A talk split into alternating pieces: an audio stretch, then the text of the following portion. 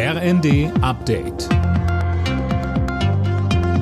Stündlich neu. Auf den Punkt informiert. Ich bin Eileen Schallhorn. Guten Morgen. Hertha BSC bleibt in der Fußball-Bundesliga. Nach der 0 zu 1 Niederlage gegen den HSV im Hinspiel setzten sich die Berliner am Abend im Volksparkstadion mit 2 zu 0 gegen die Gastgeber aus der zweiten Liga durch und sicherten sich so den Klassenerhalt.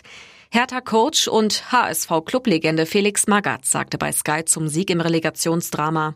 Darüber freue ich mich natürlich. Auf der anderen Seite ist natürlich auch ein bisschen schweres Herz dabei, dass ausgerechnet ich mitgeholfen habe, den HSV nächste Saison nicht in der ersten Liga zu sehen.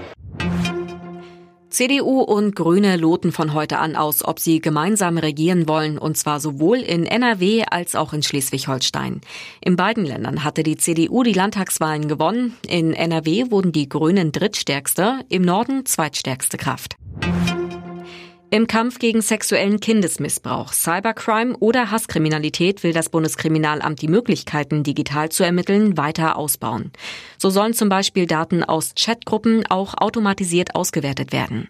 Bundesinnenministerin Faeser betont aber, wir müssen zielgerichtet gegen Täter und ihre Netzwerke vorgehen und konsequent zerschlagen.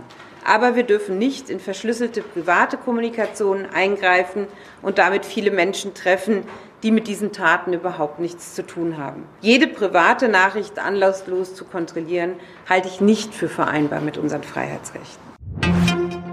Die Abrechnung erfundener Corona-Tests kostet den Staat offenbar mehr als eine Milliarde Euro. Das berichtet unter anderem die Süddeutsche Zeitung.